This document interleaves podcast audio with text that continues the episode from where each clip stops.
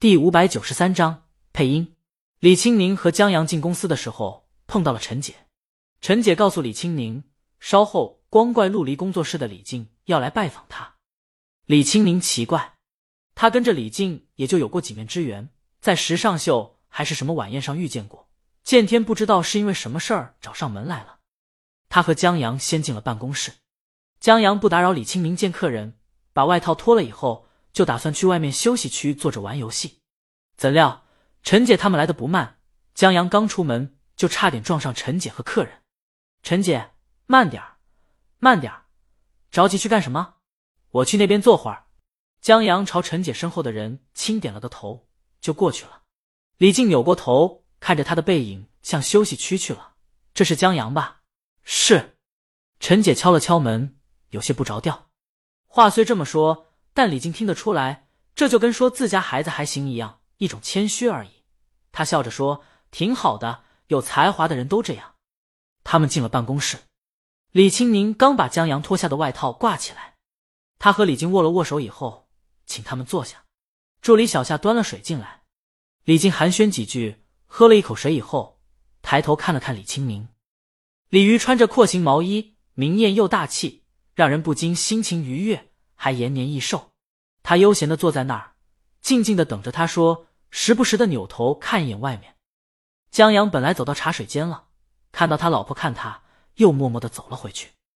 小宁，李静让语气清静一些，同时心里略有些懊恼，懊恼自己以前见面的时候就点头打个招呼，没有深聊，以至于现在拉近关系来尬的。我是为陆老师新电影的配乐来的，他道出自己来意。配乐，李青宁疑惑，微微蹙眉，略想了想，想不明白。孟祥老师呢？陆离在国内地位挺高的，也就不办奥运会，不然他就是开幕式候选导演之一。作为国内商业化最成功的导演，陆离当然有自己的御用配乐老师，他就是孟祥。孟祥是国内顶级的配乐大师，李青宁在学校还上过他的课呢。有孟祥坐镇，为什么会找上自己？李青宁现在虽然也为影视剧配乐，但看那些影视剧的口碑就知道了。他还在积攒经验和名声的阶段，跟孟祥那样的顶级配乐大师还有不小的差距。另外，顶级大师会允许别人插手自己的配乐，还是中途插手？这是抢饭碗吧？别说孟祥愿不愿意，李青宁自己都不愿意。李靖苦笑，他今儿来也有孟老师的意思。陆离在拍的是一部武侠电影，这部电影是由这个世界的经典武侠 IP 改编的。截取了竹林七贤所在的历史朝代，并将这段历史武侠和江湖化。电影现在拍的是竹林七贤嵇康作与山巨猿绝交书后，惹怒司马家后，一直到被陷害致死的那一段。现在问题来了，嵇康死之前曾抚琴一曲《广陵散》，这还好，因为《广陵散》的简字谱流传了下来，后人已经整理出来了。虽然嵇康自己那一版失传了，但后人整理的也能用。但竹林七贤在竹林中喝酒、纵歌、肆意酣畅的这场戏，配乐是老大难。配乐老师原本是写了一版的，但太差，在初剪的时候被导演否了。导演觉得太……怎么说呢？不够味儿了。陆导觉得不求媲美《广陵散》的古韵，至少听起来得像那一回事吧。然后他们配乐团队就卡在这儿了。他们想了很多办法，写了很多曲子，但都不能让导演满意。气得孟祥老师都开始跳脚骂导演他娘了。导演让他骂归骂，但写还是得写。奈何配乐团队油尽灯枯，实在没灵感。后来孟老师的夫人见孟老师把本来就不多的头发都快薅没了，就让他放下手头的工作，什么都别想，去看看书、读读报、听听音乐什么的。也是巧了，孟老师作为音乐人，家里有订音乐杂志。那期杂志的封面和主题正好就是《梁祝》。杂志对李母进行了专访，报道了《梁祝》的演出。那期杂志也曾想访问李青宁，但李青宁婉拒了。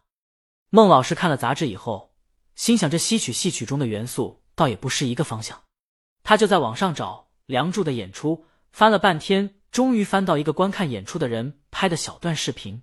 在听了这一小段以后，孟老师大喜，一拍桌子，一拍手机。就他了，孟老师说的不是《梁祝》，他这个就他了，指的是鲤鱼。接着，孟老师又听了《娘子送别》，还有李渔早期了融合了京韵大鼓曲法的《外婆桥》，取自家乡童谣的《打台风》，越发的笃定这谱曲非大魔王莫属。于是，李靖今天早上就迫不及待赶过来邀请李清明。这样啊，李青宁看了看外面的江阳，我试一试吧。他还挺想挑战一下的。李青宁从江阳那儿汲取了不少营养，听了不少国风音乐，有神作，也有污染耳朵的渣作。然后这个世界也有古风之类的音乐，他也有了解过。他现在海纳百川，但还没实践过，还真有点手痒。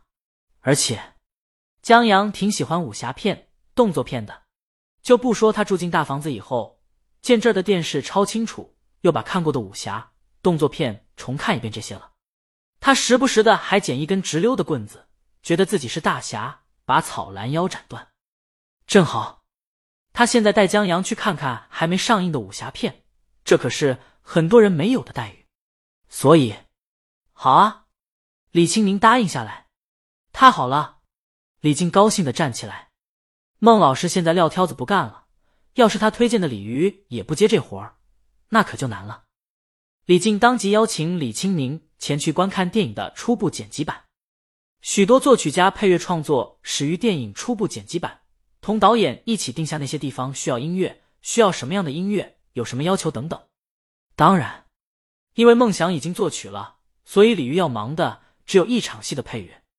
即便如此，也得先看了再说。李靖早把一切准备好了，就等李青宁去了。李青宁，我老公。李静，当然，请。好。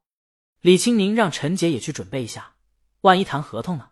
他又打开门。把江阳叫进来，怎么了？江阳正玩游戏呢，拿着手机边玩边走进来。李青宁把外套递给他，出去一趟。哦，江阳放下手机，哀叹一声，又输了。李青宁问他，江阳把手机收起来，让这群催更的针对了。江阳也是上网冲浪的，时不时的去超话里巡逻一圈，跟着大家一起骂一骂江阳挖坑拖更。反正挨骂的是江阳，关他江阳什么事？他还顺便夸一夸，献给阿尔吉农牛皮乡村教师牛皮，戴上他的眼睛，牛皮中的牛皮，这得是多帅多善良，老婆多漂亮的人才能把这妖牛皮的书搬来让咱们看啊！咱们真是太幸福了。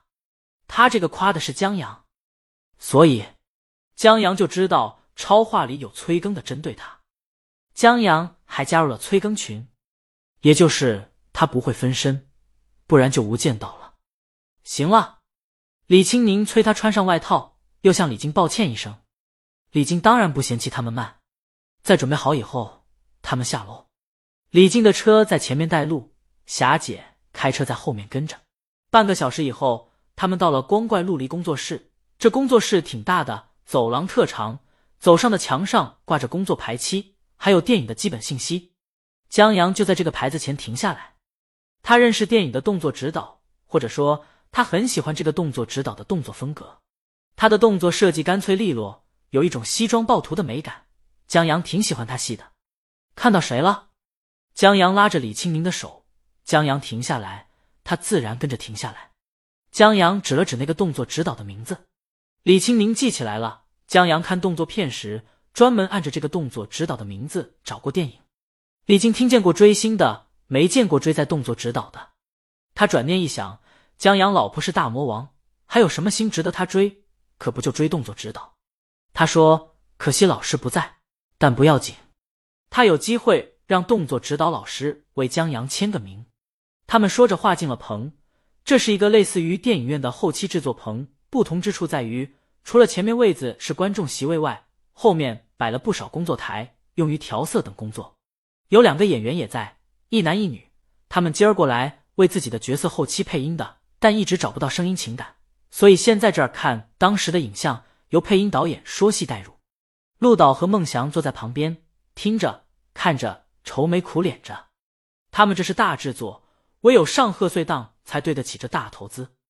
而现在已经十一月份了，他们要忙的工作还有剪辑、送审、宣发等等，时间紧迫，配音等不得了。所以，在听见李鱼来的时候，陆导忙站起来迎接。李青宁笑着向他点下头，又向孟祥打个招呼：“孟老师好。”那两位演员也站起来打招呼：“行了。”李静在大家寒暄过后让大家落座先忙工作。